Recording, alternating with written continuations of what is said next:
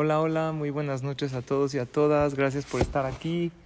Gracias a Rina por invitarme a esta clase. Eh, gracias al Comité del Talmud Torah.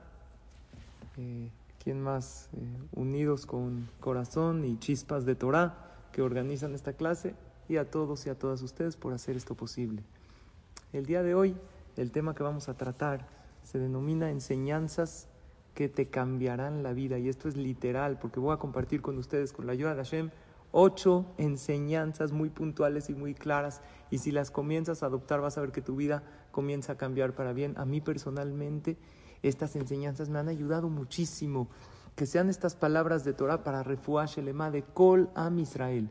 Y si estás desde casa, desde el lugar en donde estés, desde el coche, ya había alguien manejando ahí con mucho cuidado, solamente escucha el audio, no vayan a ver la pantalla la mitad de lo que están manejando. Eh, pide por alguien, por algo que tú deseas, que tú anhelas, eh, principalmente para Refuah Shelema de Alin Hayab Bat Raquel, para Refuah Shelema de mi querido amigo Mayer Ben Emilia, para Refuah Shelema de Shelomo Ben Celia. Le mando un fuerte abrazo a él y a toda su familia. Y también me pidieron que mencionemos Leilu Nishmat Eduardo Ben Lili. Pues bueno, comenzamos con estas lecciones que son increíbles, que son maravillosas. Queridos amigos y amigas, el día de hoy me están diciendo aquí eh, Rocío Tali Bat Frida para Refuash Lema. Me pueden ir escribiendo en el chat, los voy a ir leyendo durante la clase para que podamos interactuar. Cualquier pregunta y comentario, súper bienvenido. Hoy fue el aniversario de Rabbi Meir Balanes, ya terminó. También fue Pesach Sheni. Y nos acercamos a una fecha maravillosa que es Lag Omer. ¿Cuándo es Lag Omer?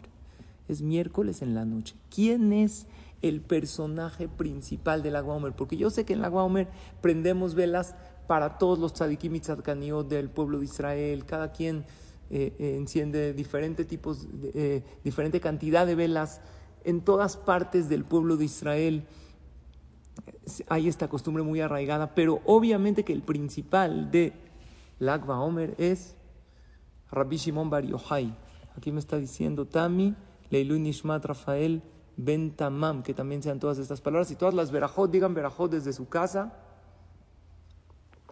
y dedíquenlas Leilu Nishmat o para Refuah o para lo que cada quien quiera. Rabbi Shimon Bar Yochai fue uno de los personajes más grandes que tenemos en la Torah. Y quiero que lleguemos al Agba Omer con conciencia, porque vamos a conmemorar el aniversario de Rabbi Shimon Bar Yochai, pero de una manera diferente. El aniversario de los tzadikim no necesariamente es un día alegre. Por ejemplo, el aniversario de Moshe Rabbenu. El aniversario de Moshe Rabbenu, que es el 7 de Adar, es un día triste. Hay gente que ayuna. Eh, me escribieron también otro de Refua, César Ben Araceli Esther Bat María Esther, Refua Hay gente que ayuna en el aniversario de Moshe Rabenu. De repente en el aniversario de Rabbi Shimon Bar Yochai, fiesta. Y encendemos velas por muchos tzadikim. Tenemos que saber que el Agba Omer te conectas con uno de los tzadikim más grandes de la historia del pueblo de Israel, autor del Zohar Akadosh, que es Rabbi Shimon Bar. Entonces quiero que nos concienticemos lo que él nos enseñó. Y voy a hablar hoy de ocho lecciones que Rabbi Shimon Bar enseñó, que están en el Talmud, están algunas en Pirkei Avot, como vamos a mencionar. Y estas lecciones están ahorita como que flotando en el aire. ¿Por qué? Porque como son sus virtudes, y ya nos estamos preparando para el Agba Omer, entonces si uno se pone abusado, puede tomar estas lecciones de vida, estas virtudes de Rabbi Shimon Bar para adaptarlas en nuestra vida. Y además, que después del agua Omer ya se terminó el luto. Ven como ya tengo un poco de barbas, acostumbramos a no rasurarnos, a no cortarnos el pelo. Ya después del agua Omer se permite ya cortarse el pelo. Rasurarse siempre se permitió, nada más aclaro, esto es una costumbre que algunos hombres acostumbran a no rasurarse. Para Faradim ya nos rasuramos y nos cortamos el pelo el viernes, que es 34 del Homer. Los Ashkenazim se cortan el pelo el jueves, que es 33 del Homer. Pero bueno, el punto es que después del Agua Omer comienza la alegría, comienza la fiesta. Y vamos a la lección número uno. Yo les pregunto a ustedes, ¿por qué festejamos el fallecimiento de Rabbi Shimon Bar Yochai? ¿Cómo? Pues nunca se festeja el fallecimiento de un tzadik. La verdad es que él mismo, Rabbi Shimon Bar dejó un legado que hay que festejar, así dijo, el que festeje en mi fallecimiento, el que haga una fiesta, yo lo voy a bendecir desde el Shamaim. Por eso es muy bueno asistir a un festejo del Agba Omer, o si no, haz uno en tu casa con tus hijos, con tu familia, pero es muy, muy, muy bueno aquí en el Beta de Charles Simha, que ustedes pueden ver, donde tengo el zehut de servir al Cajal. Aquí vamos a tener un festejo el miércoles en la noche para todo público. Después vamos a tener también para mujeres en Bet Yosef porque sé que nos oyen de diferentes partes del mundo, pero las que están en México, en Bet Yosef va a ser el jueves en la mañana un encendido de velas para mujeres con clase con mi querido amigo Jajam Raúl Askenazi, que bueno, luego lo mandaré en mis redes. Pero es muy importante festejar en Lagba Omer. ¿Pero por qué festejamos? Ahora, Rabbi Shimon Bar un poquito de su historia, los romanos lo iban a matar ¿Alguien sabe por qué iban a matar a Rabbi Shimon Bar? ¿Por qué estaba condenado a muerte? Estaba condenado a muerte porque él habló mal de los romanos. Él habló mal. No debería de haber hablado mal del pueblo romano, aunque destruyeron el Bet Migdash. Rabbi Shimon Bar se salvó de manera milagrosa. Creo que conocemos la historia. Se esconde en una cueva, está ahí 12 años, después un año más, vivió milagrosamente. Hashem le creó un arroyo de agua, así cuenta la Gemara en Maseja Chabat en la página 33, y un árbol de algarrobo, y así él vivió. Ahora, si lo hubieran capturado los romanos, estoy hablando hace casi dos mil años, Rabbi Shimon Bar ¿cómo lo hubieran matado? ¿Con piedad? Para nada, para nada. Lo hubieran matado con crueldad. Lo hubieran eh, eh, matado una muerte horrible. Entonces Rabbi Shimon Bar él estaba feliz porque él hubiera sido matado por los romanos mucho tiempo antes y vivió, después se escondió 13 años en la cueva, pero después vivió varias décadas. Él, ¿Cómo falleció Rabbi Shimon Bar? Feliz, anciano, en su cama, revelando los secretos de la Torah. Y en los años que estuvo en la cueva, gracias a que los romanos lo persiguieron, hizo el Zohar HaKadosh, que es el libro más espiritual, fuente de la Kabbalah que tenemos nosotros en Am Israel. Era tan tzaddik Rabbi Shimon Bar Yochai que jamás en su vida, dice el Midrash, salió el arco iris en el cielo. Yo les pregunto, ¿el arco iris es buena señal o mala? ¿Qué dicen ustedes? ¿Es buena señal o no? Es muy bonito el arco iris, pero no es buena señal. No es buena señal, me está diciendo aquí Jonathan. Muy bien, dice Sara, es mala señal. Es una señal que Hashem quisiera destruir el mundo. De hecho, cuando sale el arco iris, hay que decir una verajá. Si uno lo ve en el cielo, en el firmamento, ¿qué verajá se dice del arco iris? ¿Alguien sabe? Si alguien no sabe, entonces en el momento que ves el arco iris, consulta con tu rabino de cabecera. O sea, su servidor. No, el que sea. En cualquier sidur está la verajá del arco iris. ¿Cuál es? Dice Vanessa que no sabe la verajá del arco iris, pero yo te, se las voy a decir. La verajá del arco iris es Baruch Hashem haolam, Zohera Berit, muy bien Sonia, recordar el pacto con Noah. Zohera Berit, Neeman Bibrito, Bekayam Bemahamaru. Bendito tú Hashem, el Rey del mundo, que recuerdas el pacto, cumples tu pacto de no destruir el mundo y cumples tu palabra. Esa es la verajá. Pero no es bueno que salga el arco iris, no es buena señal. En el tiempo de Rabbi Shimon Bar y todo el tiempo que él estuvo vivo, jamás salió el arco iris en el cielo. Imagínense la grandeza. Él con sus mitzvot, con su Torah, protegía a toda la humanidad para que Hashem no esté enojado con toda la humanidad. Pero bueno, vamos al punto principal. Rabbi Shimon Bar ¿por qué dijo que hay que festejar su muerte? ¿Saben por qué? Porque él dijo, en verdad yo le debería de haber muerto muchos años antes por medio de los romanos y una muerte cruel. Sin embargo, viví muchos años más y por eso quiero que celebren, no mi muerte, el fallecimiento de Rabbi Shimon Bar es celebrar la vida. Eso él nos enseñó, que la vida es lo máximo. ¿Saben por qué estamos contentos en Lag Omer? Si murió Rabbi Shimon Bar sí, pero vivió muchos años más. Si Barminan lo hubieran capturado, lo hubieran matado muchos años antes y con una muerte muy trágica. Por lo tanto, lección número uno. ¿Saben cuál es la primera lección? Celebra la vida. La vida es lo máximo que hay. Mucha gente, queridos amigos, han perdido seres queridos. Les platico que uno de mis trabajos en la comunidad es acompañar a los, a los deudos, a los abelim. Ahorita vieron antes de la clase, me sonó el teléfono. Era antes de que le ponga en modo avión. Le pongo en modo avión para mandar a volar a todos en la clase. Pero antes de la clase me llegó una llamada muy triste, que mañana tenemos una mitzvah. Es muy duro ir al Betahaim y ver a los Abelim. Está muy fuerte. Pero me tocan dos tipos de personas cuando los acompaño a los Abelim. Y aparte yo soy muy sensible. No sé si ustedes me conocen, pero los que me conocen saben que soy muy sensible y siento mucho el dolor de las personas cuando están en una Abelut. Hay mucha gente que elige ver los años maravillosos que tuvieron a ese papá, a esa mamá, a ese hermano a su lado. Y hay gente que elige ver la pérdida. Y ahí está toda la diferencia. Rabbi Shimon Bar el día que murió dijo, hagan fiesta porque yo no estoy viendo ahorita el fallecimiento. Yo elijo ver todos los años que podría no haber vivido. Estaba yo condenado a muerte y Dios me dio vida. Esa es la lección número uno. Concéntrate en celebrar la vida. Cada día cuenta, por eso el Agba Omer es un día de fiesta. Hoy fue el aniversario de Rabbi Meir Balanés. Esta este se lo conté en Shabbat, pero quiero aumentar algo más. Digo que lo conté en Shabbat porque si hay alguien que estuvo en mi clase de Shabbat, entonces eh, seguro ya se lo sabe.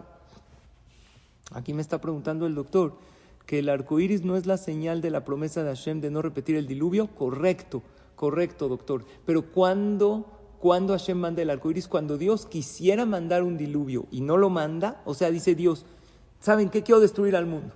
Pero como prometí, les mando el arco iris para que hagan teshuva. Quiere decir que el mundo merecería, merecería Barminan ser exterminado. Por eso no es bueno. Pero de todos modos, si uno ve el arco iris, dice esa veraja. Rabbi Meir Balanes, que hoy fue su aniversario, él tenía dos hijos. Él llegó a su casa y él no sabía nada. Y un día de Shabbat murieron sus dos hijos pequeños, Barminan de una enfermedad ahogados, muy difícil. Él llega y su esposa no le quería dar la noticia porque era Shabbat y el jajam se va a entristecer. El jajam estaba en el Bet Knesset, la esposa estaba en la casa. Le dice Rabbi Meir Baalanés a su esposa: ¿Dónde están los niños? No, se fueron a jugar, vamos a empezar Kiddush. No le quiso decir la verdad. ¿Se puede no decir la verdad para no angustiar a alguien? Sí, se permite. No le mintió. Le dijo, no, ahorita vienen, o no sé si exactamente le mintió, pero no le dijo que habían fallecido. Pasa el tiempo y Rabbi Meir Balandés ya se va al Knis, le dice, oye, no vi a los niños, le dice a su esposa, no te preocupes. Se fueron, pero están bien. Algo así le dijo. No era mentira. Uno fallece, si es un tzadik, en estos casos eran niños, pues están bien. Cuando acaba Shabbat, a Rabbi Meir ya no le latía mucho, porque su esposa como que no le decía a dónde fueron, con quién fueron. Entonces le dice Rabbi Meir a su esposa, oye, ¿dónde están los niños? Ya, dime la verdad, eran dos niños chiquitos le y habían fallecido trágicamente. Le dice a su esposa, una preguntita, antes de contestarte lo de los niños, ¿qué pasa si alguien te presta algo y después te lo pide de regreso? ¿Le agradeces o le reclamas por pedirte lo de regreso? Dice, no, pues le agradezco, me lo prestó. Le dice, eso fue lo que pasó con nuestros hijos. Entonces Rabbi Meir Balanés entendió que los niños fallecieron porque los hijos son un préstamo para nosotros, un encargo más bien dicho. Hashem nos los encarga para que los eduquemos en el camino correcto. Entonces le dice la esposa de Rabbi Meir Balanés, eso fue lo que pasó. Rabbi Meir Balanés entendió la lección, Dios no los, me los prestó a estos niños por 8, por 10 años, eran niños chiquitos, y ahorita me los pidió de regreso. Y dijo el pasuk, es un pasuk en Iyob, Hashem Natan va Hashem la caja, Yehishem Hashem. Dios dio y Dios tomó de regreso. Que sea el nombre de Hashem bendecido para siempre. Nosotros tenemos fe. Ese fue el pasuk que dijo. Y había un jajam también hace poco tiempo en Israel, se llamaba Rav Shechter, que perdió a su esposa. Llevan 25 años de casados, jóvenes. su esposa de unos 40 años falleció. Los alumnos lo vieron tranquilo. Le dijeron, Jajam, ¿por qué está tranquilo? Contó el maase de Rabbi Meir Baalanés. Dijo, Rabbi Meir Baalanés, cuando murieron sus dos hijos chiquitos, él dijo, Hashem Natan, Hashem Lakaj. Pero la Gemara no dice exactamente en qué se enfocó. Yo les voy a decir en qué se enfocó. Hay Hashem Natan y hay Hashem Lakaj. Hay veces Dios da y hay veces Dios pide de regreso. Yo me enfoco en el Hashem Natan en lo que Dios me dio, no en lo que Dios me quitó. Porque esta mujer yo la amaba, dijo Rav Schechter, la adoraba. Si Dios me hubiera preguntado, oye, ¿quieres vivir un año con una mujer increíble, buenísima? Yo le diría, claro, gracias Diosito, un año con una mujer maravillosa, te lo agradeceré siempre. Y si Dios me diría, oye, Meir, se llamaba Rav Meir Schechter, oye, Meir, te doy 10 años a esta mujer ¿Qué le dirías a Dios? No, Dios, 10 años con una mujer así. Uf, no pararé de agradecerte. Y si te digo, te doy 20, ¿cómo más? Y si te digo, te doy 25 años con ella. No, no, Dios. 25 años con una mujer así increíble, sabe que te el amor de mi vida. No pararía de agradecerte nunca. Pues eso fue lo que pasó. Yo me concentro en el Hashem Natán, no en el Hashem Lakaj. Yo me concentro en lo que Dios me dio no en lo que Dios me quitó. En una ocasión vi una reflexión que dice, esto para las mujeres, si está toda tirada mi casa y tengo que recoger la casa y me da mucha flojera limpiar toda la casa, pues antes de molestarme le voy a agradecer a Dios por tener casa y por tener niños traviesos que tiran la casa, que decir que están sanos. Y si no encontré lugar para estacionar y me estacioné mi coche muy lejos y tuve que caminar le voy a agradecer a Hashem por tener coche y por poder caminar. Y si oigo ruido de los vecinos que todo el tiempo están haciendo ruido, le voy a agradecer a Hashem que puedo escuchar. Hay gente que no puede. Y si en la mañana suena temprano el despertador y me da mucha flojera pararme, le voy a agradecer a Hashem por tener un día más de vida.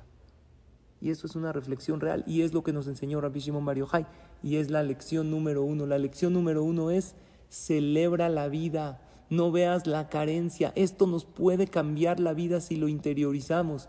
Vean esta frase que me gusta mucho, que dice lo siguiente. Cuando me preguntan si mi taza está medio llena o medio vacía, mi respuesta es que estoy agradecido de tener una taza. No sé si está medio llena o medio vacía.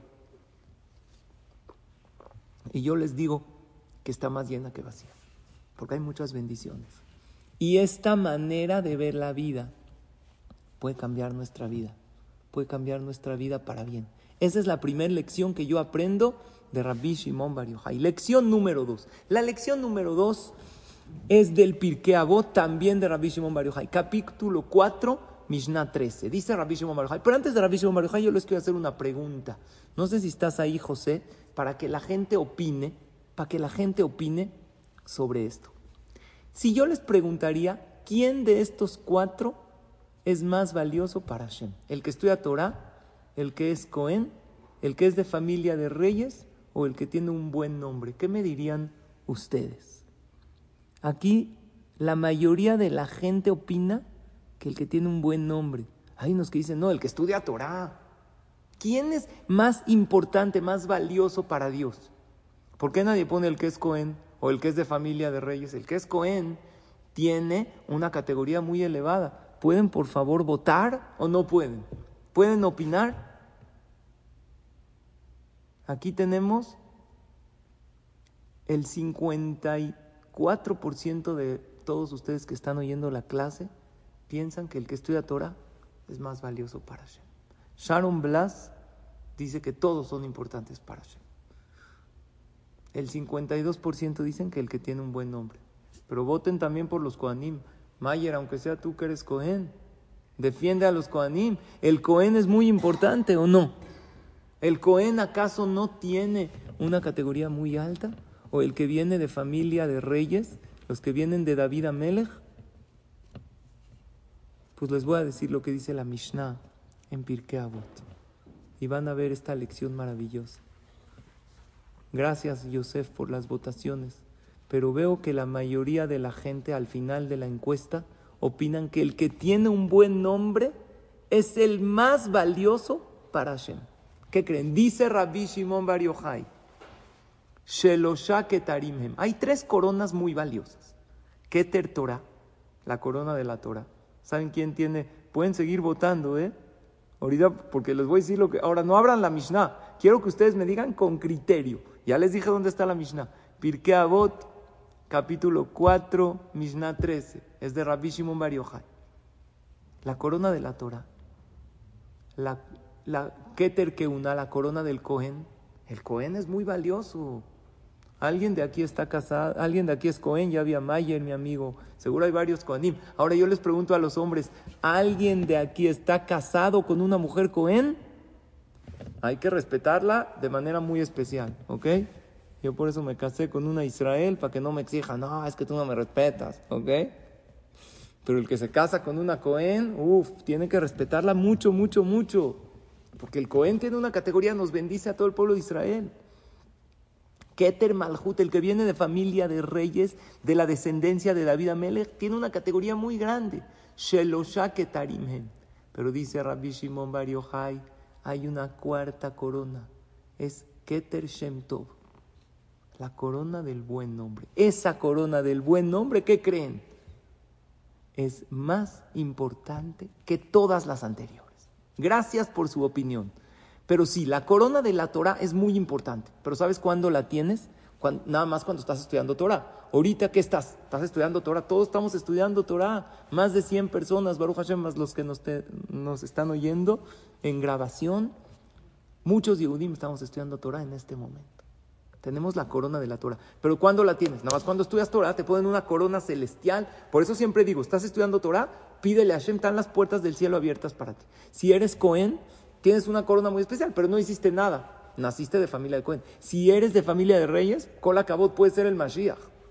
Pero la corona del Shem Tov es la mejor. Ole al Gabehen, dice Rabbi Shimon Bar ¿Sabes por qué? Porque la corona de un buen nombre hay que trabajar con constancia. Y toda tu vida ¿Cuánto tiempo se estudia Torah? Pues el tiempo que estudio. Ahorita me voy, a cabo el shiur, me voy a mi casa, ceno con mis hijos.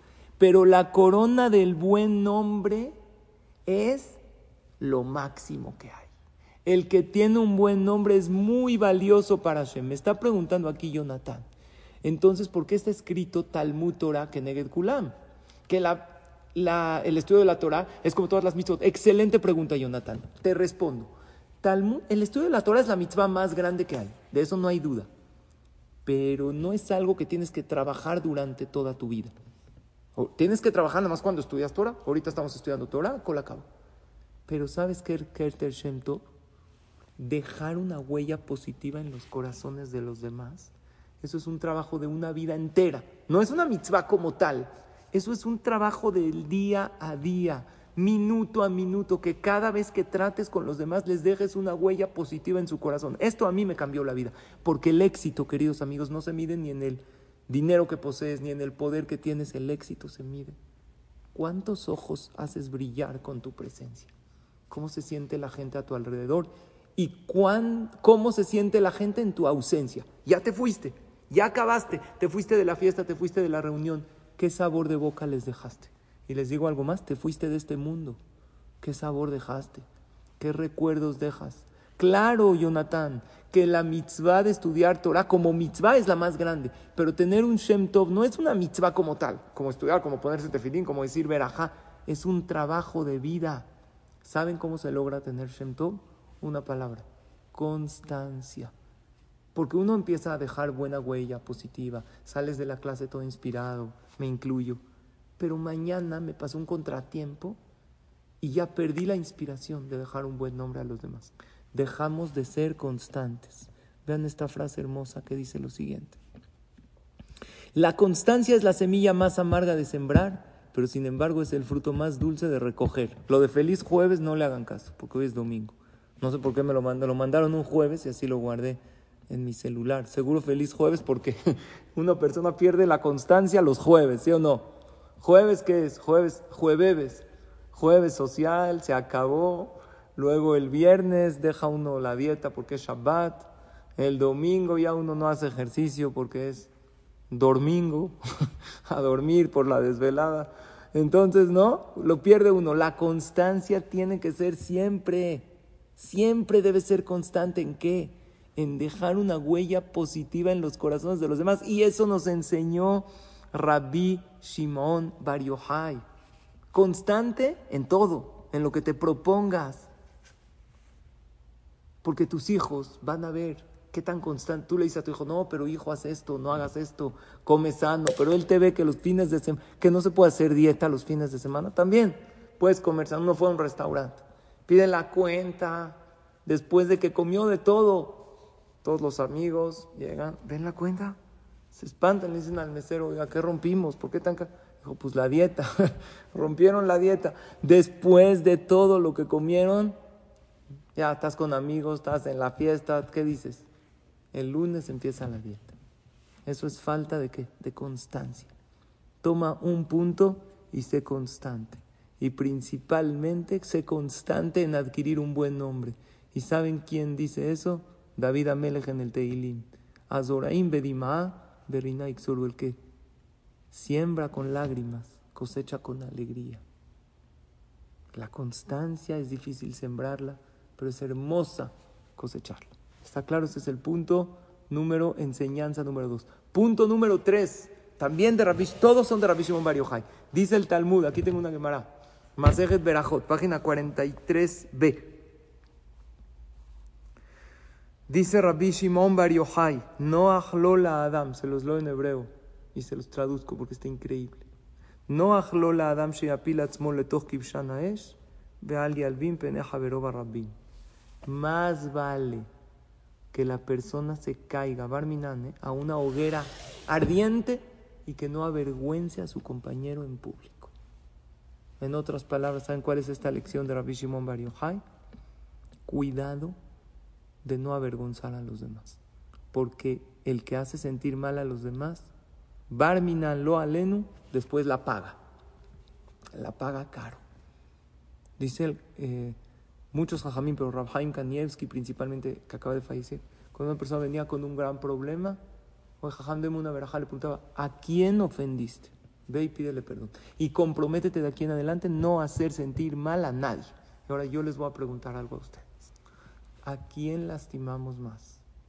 ¿A la gente cercana o a la gente lejana? A la gente que más cerca tenemos porque los vemos a diario. Y un día yo llego de malas y me desahogo con mis hijos, con mi esposa y la hago sentir mal. Y ellos no tienen la culpa si yo pasé un día difícil. Muy bien dice el doctor Eli Elman, a nosotros mismos nos lastimamos. No debemos de lastimarnos ni a nosotros ni a los demás. Duele mucho, dice Rabbi Shimon Bar su aniversario en Lago Aumer. Cuidado de no lastimar. ¿Y saben por qué lastimamos? Cometemos dos errores. Y esto quiero que se los lleven para su Shalom Bait, para la educación de los hijos. ¿Por qué lastimas a tu pareja? Si es la persona más cercana que tienes, ¿por qué lastimas a tus hijos? Tanto han convivido juntos. Sabes que son lo más hermoso que tienes en la vida. Los hijos son un regalo de Hashem. Dos errores. Error número uno, cuando alguien nos lastima, lastimamos de regreso. Oye, ¿por qué le dijiste así? Es que él me dijo, cuando yo hablo con parejas de Shalom Bait, pero ¿cómo le dices eso a tu esposa?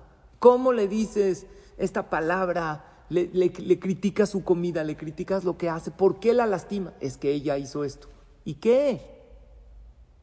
¿Por qué le dices así a tu esposo? ¿Por qué lo ignoras? ¿Por qué le dejas de hablar? Es que él me dijo esto. Sí, pero lo estás lastimando. Una pregunta, ¿se puede lastimar si alguien me lastimó? No se puede. Y si me lastimó, voy a, en el momento me quedo callado y después voy a buscar el momento para, y la manera para decirle correctamente, pero jamás lastimar de regreso. Les voy a decir algo fuerte, muchos de los problemas que tenemos hoy en día es por haber lastimado a los demás. Si estás sufriendo un problema, no importa cuál sea, hazte shuba, pide perdón a Hashem y proponte no lastimar a nadie, ni con tus palabras, ni con tus acciones, porque eso se cobra muy caro.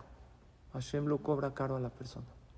Eso es enseñanza número tres de Rabbi Shimon Bar ¿Y saben cuál es nuestro error? Dos.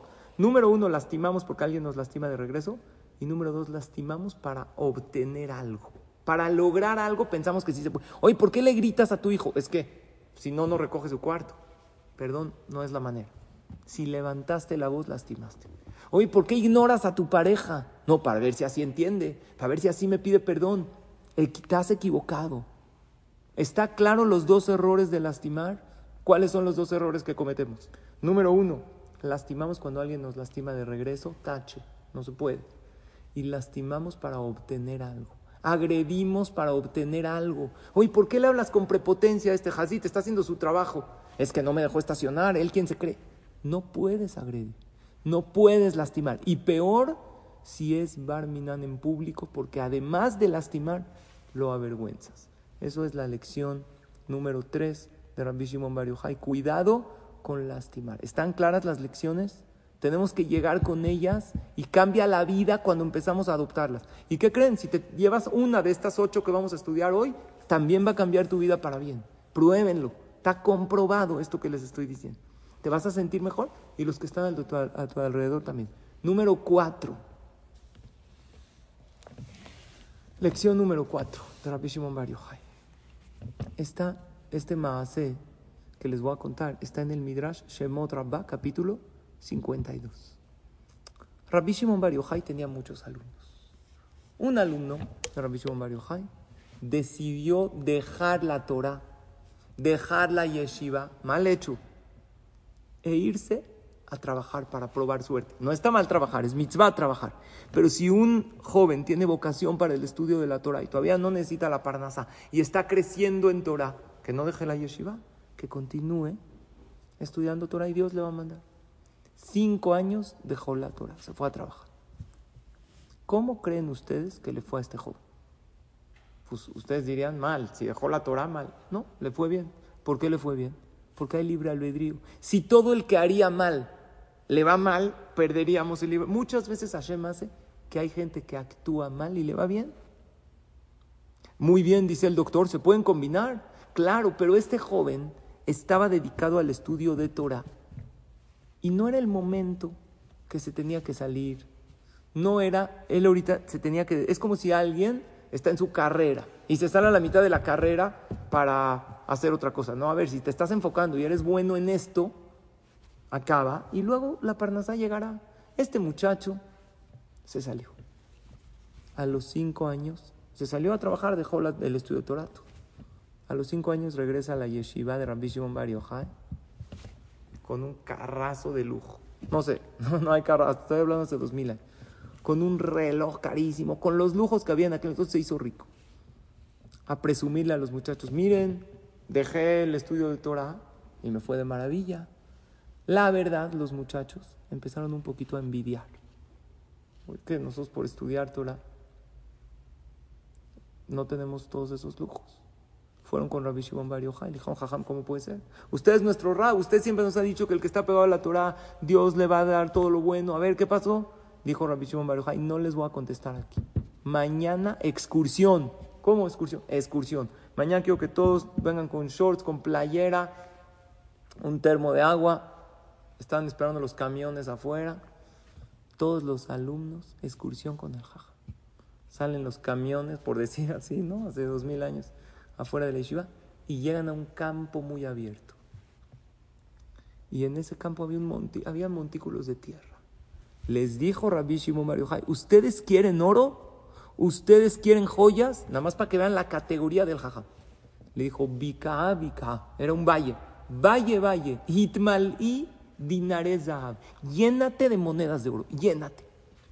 En ese momento, milagrosamente, lleno de oro. Dijo Rabbi Shimon Bar Jabot, pueden tomar lo que quieran. ¿Qué creen que hicieron los alumnos? Empezaron a agarrar. ¿O ustedes creen que dijo, no, por favor, tú, Jabot, ¿qué Jabot? Hazte para allá. Empezaron a agarrar oro, plata, joyas. Milagro. Así cuenta el Midrash. Shemot Rabbah, capítulo 52 sale una voz del Shamaim, un bat y les dice a los alumnos, nada más que sepan una cosa.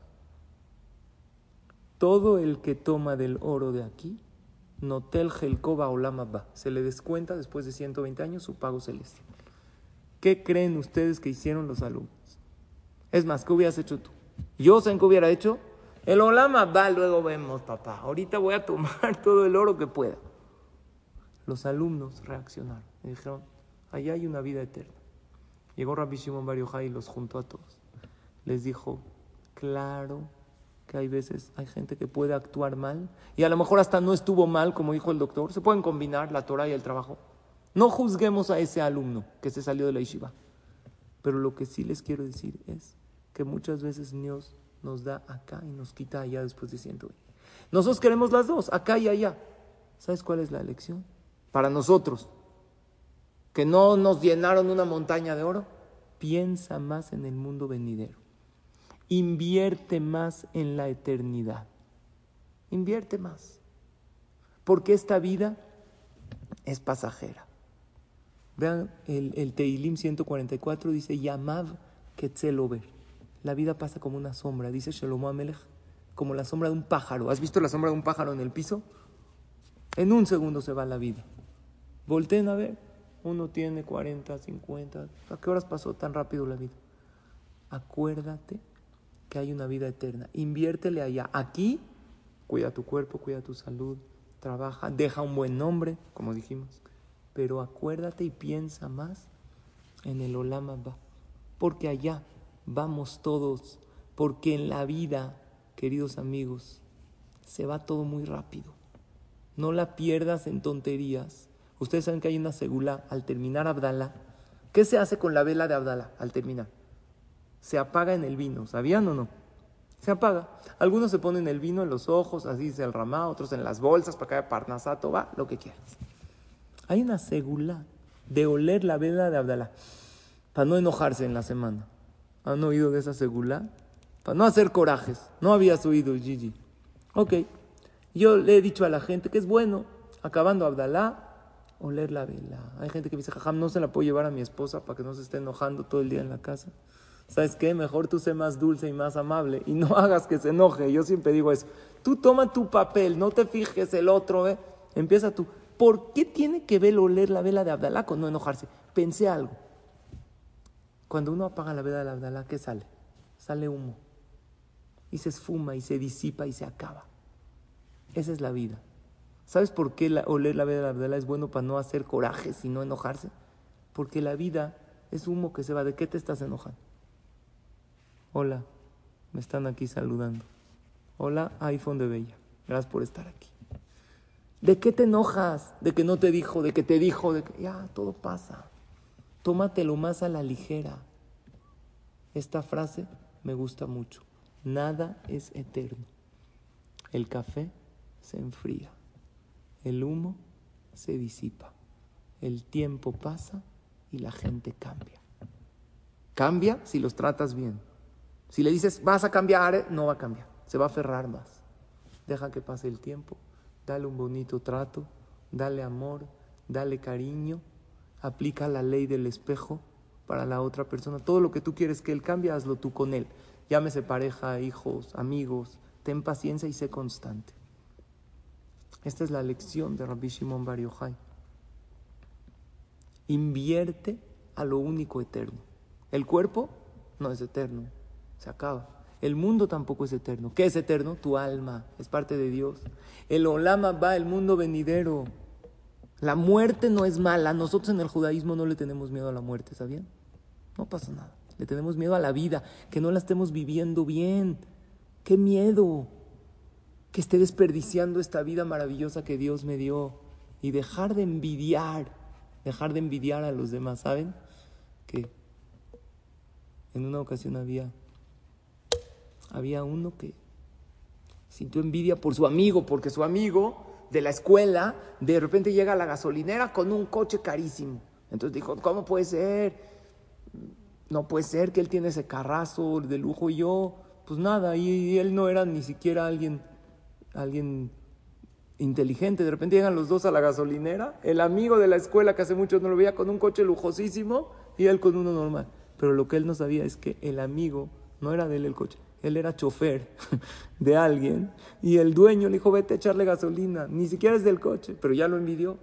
También dicen que había una mujer que le dijo a su esposo, oye, ¿por qué tú no eres detallista conmigo? Mira, el vecino Jacobo le abre la puerta del coche a su esposa siempre. Cuando llegan, yo los veo, se estacionan, él baja, le abre la puerta. ¿Tú por qué no eres así? Lo que ella no sabía es que el seguro de la puerta se amoló. Y para que ella salga, entonces el hombre se tiene que bajar y abrirle la puerta. Había otro que la deja encerrada ahí. Él abre la puerta, pero no es que le abría la puerta por detallista, pero ella ya está envidiando la situación. Envidiamos sin saber, como los alumnos de Rabbi Mario Jai. No, mira qué riqueza. Sí, pero no siempre todo el que tiene riqueza la está pasando mejor que tú, es más feliz que tú. Tú no sabes. Y aparte hay veces Dios da aquí y descuenta de allá. Entonces siempre hay que pedirle a Hashem que nos dé todo con veraja, que nada se descuente del Olama va. Y esa es la lección número cuatro. Vamos a las cinco. Ya casi tenemos que acabar. Dice la Gemara en Masejet Nedarim en la página 66. Había una pareja que tenían muchos problemas de Shalom Bayit. ¿Por qué? Porque la mujer cocinaba horrible. Aquí tenemos mujeres que seguro son excelentes e increíbles cocineras.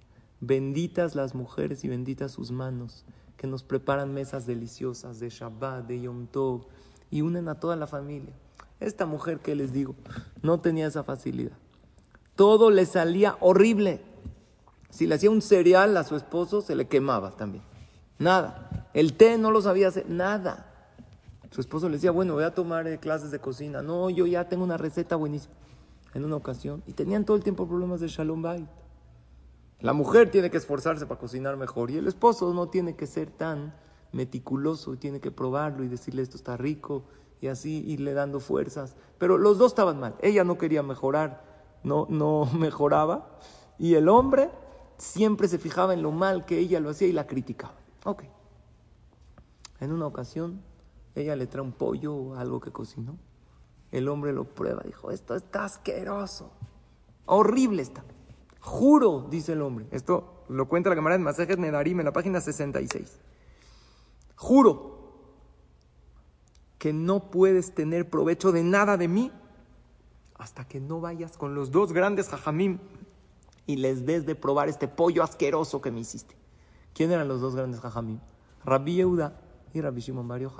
¿Qué opinan ustedes? Antes de decirles cómo siguió el más, ¿ustedes creen que Rabbi Shimon Bar y Rabbi Yehuda comieron del pollo o no? ¿Qué opinan? El hombre dijo, si no se lo vas a dar a los jajamim que se lo coman, esto que está asqueroso, no, juro que no vuelves a tener provecho de nada de lo que yo tengo en mi vida. ¿Qué hicieron los jajamim? ¿Comieron o no comieron? Rabbi Yehuda comió. Él dijo, mira, para hacer Shalom Bait en una pareja, si Dios borró su nombre, no dice que la mujer que se sospecha de ella se borraba su nombre. Si Dios borró su nombre para que haya Shalom Bait, me como el pollo podrido o como esté, me va. Y efectivamente lo empezó a comer. horrible, estaba horrible. No saben qué horrible sabía. Yo lo vi algo muy grande, ¿no? ¡Wow! Rabbi Yehuda.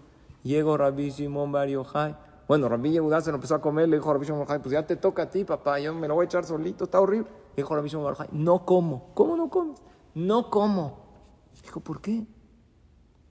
No le estás haciendo un favor. Este hombre la está manipulando. Y si yo no como del pollo, pues su juramento es juramento, su esposa no va a poder ir a su casa. Era buena mujer, nada más que no cocinaba bien. Su esposo va a querer que venga. ¿Qué va a tener que hacer? Va a venir aquí a que le hagamos a Tarat Nedarim, ellos eran los Jajamim. Y cuando venga, va a cancelar su promesa y le voy a enseñar dos cosas. Número uno, que no se manipula a la pareja. Y menos no se jura en momentos de enojo. Entonces, ahora no como para que el Señor agache la cabeza y sea más humilde. ¿Qué aprendemos? La lección número cinco es, no manipules. ¿Quieres algo de tu pareja? Pide de una manera bonita pero no seas manipulador. ¿Conocen gente así?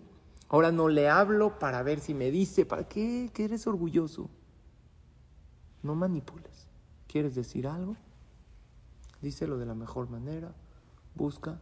No te gustó lo que hizo, busca el momento adecuado. Díselo en el tono de voz adecuado. Y si estás enojado, cállate. No hables porque vas a lastimar. Y no jures. Porque hoy en día los chavos, sin, sin juzgarlos, pero es como un léxico. Oye, te juro que es, jura, jura que el, ¿no? ¿Conocen así a los fresas? Oye, júralo. No se puede jurar. Borra de tu léxico la palabra juro o prometo. No se puede jurar. Porque si no lo cumples. Cuando tú juras estás como que muy seguro, muy segura que lo vas a cumplir o que así es la verdad como tú dices. No se puede jurar. Entonces, Rabbi Shimon Bar quinta lección nos enseñó, no se jura, no se manipula a la pareja. Eso no es Shalom Bait. Lección número 6. En una ocasión vio Rabbi Shimon Bar un enfermo y este enfermo estaba sufriendo y se estaba quejando con Dios. Dijo, Dios, ¿por qué a mí? ¿Por qué me haces esto? Dijo Rabbi Shimon, fue Rabbi Shimon Bar Yochai a visitarlo. Es muy importante visitar a los enfermos solidarizarse con ellos. Que Hashem le den le cola Israel. ¿Saben qué le dijo Rabbi Shimon Bar Si ya estás hablando con Dios, empieza a hablar palabras buenas. Dile Diosito. Ya estás hablando con Él. Cuando tú dices Hashem, en ese momento, ¿sabes qué hace Dios? Imagínate cuando tú dices, oye Hashem, en ese momento Dios dice, ah, alto los ángeles, quiero escuchar a mi hija. A mi hija, a mi hija Mayer Gladys, a mi hija Tami, Ruth, Ivonne, Silvia, Yolanda, Marcos, a mi hijo. Son mis hijos. Dios nos puede escuchar a cada quien de manera individual, ¿sabían? Si ya estás teniendo una plática con Él, habla palabras buenas. Empieza a agradecer lo que tienes. Oye, pero siento dolor. Sí, dile, Dios, siento este dolor, siento esto. Empieza a hablar palabras buenas. En lugar de quejarte por los problemas que tienes, agradece por los problemas que no tienes. Y agradeceselos a Hashem. Y este enfermo empezó a hablar palabras buenas con Dios y se curó. No leyendo Teilim, que es buenísimo, no diciendo fila, hablando con Dios con sus palabras. Esa es la lección número 6, que es cuando ya hablaste con Dios, habla palabras buenas con Hashem, ya te está escuchando, ya le pediste una cita, ya estás con el rey de reyes, ¿qué le dices? ¿Te dices lo mal que te va en la vida? ¿Ves los puntos malos el de Hashem? No tiene puntos malos. Me está preguntando aquí, Poli, ¿cómo sé si lo que pido es bueno para mí? Respuesta corta. Es una pregunta muy profunda, Poli, pero te la digo en corto. Dice el Marsha que lo que uno pide normal, generalmente es bueno, normal. Por eso está en la tefila, refúa, salud, hijos, verajá, alegría, todo lo que uno necesita normal. Si es algo que no es bueno, Hashem puede cambiar la ecuación celestial y hacer que la refugia sea buena, porque la pedí de corazón. Y si es algo de plano, la Gemara dice en Masejet Moed Katán, que uno nunca pida, dame a Hashem este negocio, esta pareja y esta casa, porque yo no sé si este negocio es bueno para mí. Pido Parnasá, general. Y si no es buena la Parnasá para mí, Barminan, Dios no me la dará. O Hashem va a hacer, así dice el Marsha, que por mi tefila la Parnasá sea buena para mí. Gracias Miriam por tus comentarios que me encantan. Seguimos, nueve y media, Bezrat Hashem, tengo que terminar. Lección número siete. Dijo Rabbi Shimon Bar su aniversario en Lagbao. Si yo estaría cuando Hashem dio la Torah en Arsinai, la Torah está hermosa. ¿Saben que según la Kabbalah Rabbi Shimon comparte alma con Moshe Rabenu? Dijo Rabbi Shimon. Si estaría cuando Hashem dio la Torah en Arsinai y vería qué tan bonita es la Torah, le pediría a Hashem que tengamos dos bocas. Así como nos hizo dos ojos, dos oídos, dos fosas nasales, dos manos, dos pies, dos bocas. Una para hablar cosas vanas y otra para hablar Torah y tefila. Pero luego reflexionó Rabbi Shimon, dijo, si tendríamos dos bocas, hablaríamos doble la shonara. Entonces, gracias Rina Qué bonito comentario. Amén. Igualmente a ti, Rina. Gracias por tu comentario. Si tendríamos dos bocas, dice Rabbi Shimon Bar hablaríamos doble la Shonara. Es qué bueno que nada más tenemos uno. El la Shonara, queridos amigos, es una de las cosas que bloquea los rezos. Ahí está la respuesta. ¿Por qué tanto he pedido y Dios no me ha contestado? Dice el Jafet Haim. Checa si estás hablando mal de los demás. Yo tengo un amigo, muy amigo, que aprendí de él algo y yo lo he tratado de hacer. Antes de pedirle a Dios algo grande, ¿qué le quiero pedir a Dios? Que me mande mi shidduch, que me consiga esta casa, que me dé refuerzo. Diez días me comprometo, gracias iPhone Rachel, Gracias por tu comentario. Diez días me comprometo a no hablar la Shonara. ¿Sabes qué es diez días sin hablar nada malo de los demás? ¿Sabes cómo llega tu tefila al cielo? Esa es la lección número siete. Evita la Shonara. Evita hablar mal de los demás, porque por eso Dios no nos dio dos bocas y sí nos dio dos ojos, dos fosas nasales, dos oídos, dos manos, porque con dos bocas hablaríamos más la Shonara y si hablamos mal de los demás nos afectamos a nosotros, a los demás y le causamos mucho dolor a Hashem. Lección 8 y última. Dice Rabbi Shimon Mario ¿cuántas comidas hay en Shabbat? Ya voy a terminar. ¿Cuántas comidas hay que comer en Shabbat? Tres. La comida de la noche, la comida de la mañana y Seudah Shelishit. Hay Seudah Revit, pero eso es después de Shabbat. Dice la Gemara en Masaje Shabbat, el que come las tres comidas de Shabbat se salva de tres cosas muy fuertes. Siempre hay que comer tres comidas de Shabbat, con pan y con birkat amazon, buenísimo. Se salva de los sufrimientos del Mashiach, se salva de la guerra de Gog Magog, que es la última guerra antes que venga el Mashiach, y se salva del Geinam por comer, está increíble. A mí me dirían, oye, para salvarte de un sufrimiento a lo mejor tienes que ayunar. No, miren qué increíble es Dios. dice, tú come, tranquilo, tu tequilita, el pan, las botanas, el pollito, y te salva, te salvas de los peores tres sufrimientos. ¿No vale la pena? Vale la pena. Ok, Rabbi Shimon Bar dijo, escuchen esto, en mi vida me faltó comer las tres comidas de Shabbat. Toda mi vida comí tres comidas de Shabbat, tres seudot de Shabbat, todo. ¿Qué pregunta tienen a esto que dijo Rabbi Shimon Bar Díganme rápido la pregunta. No pudo haber comido las tres comidas, porque ¿en dónde vivió 13 años? Eh? En una cueva. Y hasta donde yo sé, en la cueva no había ni pan. Las seudot de Shabbat hay que hacerlas con pan. Y hay que hacerlas rico, becarata la Shabbat, oneg, ¿no? Placer. Eh, no había ni tequilita, ni tjine, ni hummus, ni carnes frías. ¿Cómo que comiste las tres comidas de Shabbat? No las comió. ¿Quién me dice la respuesta? La respuesta es maravillosa. Aquí me dice Gladys, fueron milagros. O sea, Gladys, ¿me estás tú contestando que Dios milagrosamente le mandó pan? Eso no dice la Gemara. La Gemara en Maseja Shabbat dice que Dios le hizo un milagro y le hizo un arroyo y un árbol de algarrobo. Entonces, ¿cómo cumplió las tres ciudades de Shabbat? Si las tres ciudades de Shabbat se cumplen con pan y con Birkat Amazon.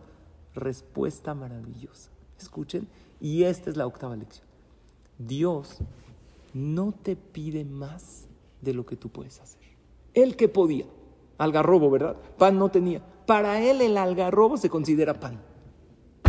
O sea, vean qué maravilla. Si una persona un día, Barminan, está enfermo, que nunca pasa, y no puede comer las teudos de Shabbat, no puede. Entonces Hashem se lo considera como si comía.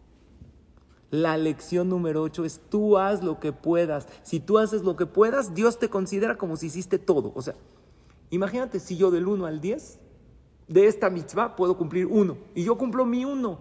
¿Cómo me considera Dios? 10. El peor error de la persona es no hacer nada por pensar que no puede uno hacerlo todo. Y eso muchas veces nos pasa. Ah, como no puedo educar a mi hijo increíble, entonces ya no, que haga todo. Como ya no puedo sacar mi matrimonio adelante porque ya llevamos muchos años muy mal, ¿sabes qué? Ya, nos peleamos y ya o me voy de aquí. No, te equivocaste haz lo que puedas. Hoy, ¿qué puedes? Hoy puedes sonreír en tu casa, hazlo. Hoy, pero estamos muy mal. ¿Qué puede? ¿Qué sí puede? O como no puedo cumplir todo el Shabbat, o no puedo hacer todo perfecto, como no puedo rezar todo, entonces mejor no rezo nada. Error. ¿Qué sí puedes? Esa es la lección número 8. Síntesis, terminamos la clase. Pero déjenme un más, más, que está espectacular y con eso nos despedimos. Y si hay preguntas. ¿Qué ocho lecciones pueden cambiar tu vida que las aprendimos de Rabbi Shimon Mario Número uno, celebra la vida. Por eso festejamos la Agba Omer. Porque Rabbi Shimon Bar tendría que haber muerto en manos de los romanos varias decenas de años antes y con una muerte trágica. Rabbi Shimon el día que falleció en su camita feliz, le dijo, Diosito, gracias por todos estos años. Concéntrate en Hashem Natán, no en Hashem Lakaj. Si uno, Barminan, pierde un ser querido, que se quede con los años que sí lo tuvo. Si uno tiene un contratiempo, que vea Baruch Hashem lo increíble que sí tiene. Dos, trabaja con constancia para obtener un buen nombre, porque es Keter Shem Tres, cuida los sentimientos de los demás y cuídate más en no avergonzar en público. No se vale agredir, ni porque te agredieron, ni para obtener algo. Están, no están dentro de las reglas del juego. Cuida los sentimientos de los demás y más de los de tu hogar, tu esposo, tu esposa, tus hijos. Educa a tus hijos, pero cuida sus sentimientos. Dile lo que quieres a tu esposo, a tu esposa, pero jamás lastimes. Cuatro, piensa en el mundo venidero, inviértele al olama va. Cinco, no jures y menos no manipules. Seis, habla con Dios, palabras bonitas. Cada vez que tú le dices Hashem, en ese momento se abre la, la línea con Dios. ¿Qué le estás diciendo? Aprovecha. Siete, evita la shonara. Mi consejo, ¿quieres pedir algo muy grande a Hashem? Diez días, pero contados. Evita la shonara. Diez días no hablar mal de nadie. Creo que es posible. ¿Ok? Y pídele mucho a Hashem. Ocho, Hashem te pide esfuerzo dentro de tu capacidad. Lo demás ya déjaselo a él. Termino con este maase. Yo creo que estos ocho consejos sí cambian la vida. Toma uno y empieza a aplicarlo. De los ocho, ¿cuál te gustó más? ¿No estás de acuerdo con alguno? Estoy abierto a preguntas. Nada más un más y termino. El año pasado fallecieron 45 tzadikim el día del Agua Omer en la tragedia de Mirón. Este Agua Omer, no nada más vamos a aprender por Rabbi Shimon Bar vamos a aprender por ellos 45 tzadikim.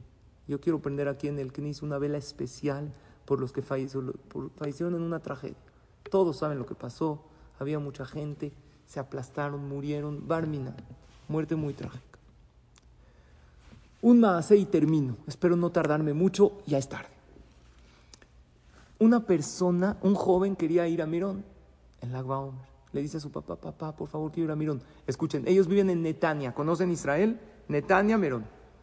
Le dice su el papá es Jajame, nunca dice Netania, le dijo, ¿Para qué quieres ir a Mirón? Hay mucha gente. Le dijo, es que papá, yo quiero ver el encendido de velas del Toldota Aarón. Es un jajam muy grande. ¿A qué horas es? A las cuatro. Quiero ir a las cuatro de la tarde. Dijo su papá, yo voy a la una de la mañana, acabando en el CNIS la fiesta, voy para allá. Dijo, papá, yo quiero ir a las cuatro. Le insistió, le dijo, ok, ve, cuídate mucho. Ahí nos hablamos, llévate celular. El jajam de Netania hace fiesta en su CNIS. Doce y media, una, va en su coche de Netania a Mirón. Le hablan sus alumnos, jajam, regrésate. Regrésate porque está todo cerrado en Mirón, hubo un accidente, Barmina, muertos, fallecidos. Dijo, ¿dónde fue el accidente? En el lugar donde prende el toldota Aarón. ¿Dónde? ¿Quién estaba ahí? Su hijo. En ese lugar. ¿A qué horas fue el accidente? Más o menos doce y media de la noche, de la mañana. Y él pensó que ahí estaba su hijo. Le empieza a hablar a su hijo. Ta, ta, ta, ta. No contesta. Él dice al jajam, no sé cuántas veces le intenté hablar, me dijo, perdí la cuenta. Lo cierto es, ahora, ¿por qué no contesta? En el momento que pasó el accidente, las redes de celular colapsaron porque todo el mundo empezó a hacer llamadas a sus seres queridos donde estaban, salieron todas las noticias. Y él estaba temblando, ojalá mi esposa en casa no se entere del accidente porque sabe que nuestro hijo está allá. Y ojalá y mi hijo no haya estado allá. Habla, habla, habla, su hijo no contesta. Estaba desesperado.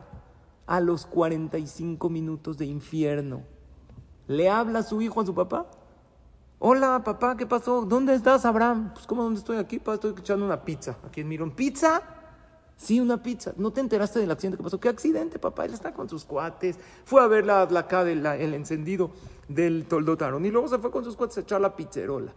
Dijo, no, ¿no te enteraste? No. Pasó esto y esto. Baruch Hashem, estás bien, qué bueno. Le habló a su esposa para que no se preocupe.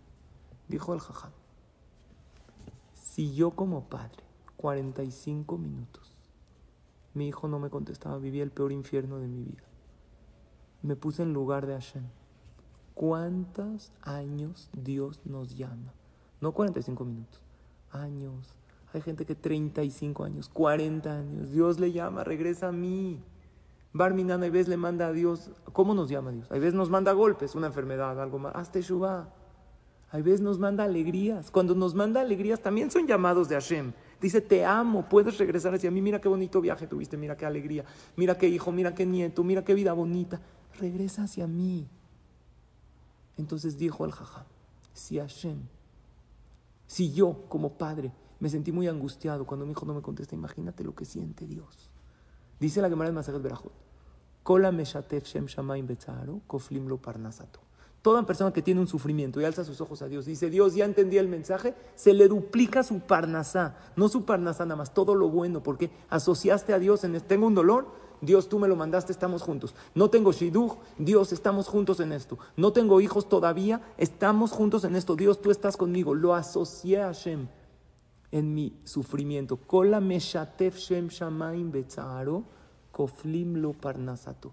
Se le duplica no su parnasa, sino todo lo bueno que uno tiene, se le duplica porque se acordó de Dios, dijo, Dios, ya entendí, aquí estoy, te contesto mi llamada, voy a empezar a mejorar. Hoy tenemos ocho tareas maravillosas. Me despido de todos ustedes porque ya es la hora, fue una hora exacta porque empecé 8.35, entonces una disculpa, eh, pero ya no me tardo más, no me gusta pasarme de una hora. Termino la clase, ocho tareas, queridos amigos y amigas. Y una cosa más, el martes, aquí a las 11 en Charles Simha, estoy aquí en nuestro Beta Knesset, tenemos una clase para mujeres también del Agba Omer eh, y luego los hombres la pueden oír y también se va a pasar por Zoom. Entonces, pues bueno, les agradezco su atención, les dejo estos ocho puntos, espero que les gusten. Y el punto principal, que recordemos que Dios nos está llamando, pues creo que tomémosle la llamada, ¿no? Eh, aquí hay algunos chats de agradecimientos, gracias a todos los que agradecen, eh, me encantan sus comentarios de agradecimiento. Gracias Lucy, gracias Nat Romano, gracias Esther, gracias Rina. Eh, Gaby, todos, Ezequiel, a todos les agradezco mucho sus comentarios porque me dan fuerza para continuar y no sé si hay alguna pregunta o comentario, estoy disponible para responder. Ya sé que acabó la hora, entonces los que se tienen que salir, adelante. Y si hay alguna pregunta, eh, pues, con, mucho gusto. Y gracias nuevamente, Rina, eh, que me invitaste a esta clase, siempre un honor. Gracias, Yosef, también por organizar esto y que tengan todos pura verajá y un lag hombre precioso y que Hashem reciba todas nuestras tefilot. Y pues comencemos con estos ocho puntos que realmente nos van a cambiar la vida. Gracias a todos y a todas por su atención. No sé si quieren comentar algo, Rina o José, que son los organizadores.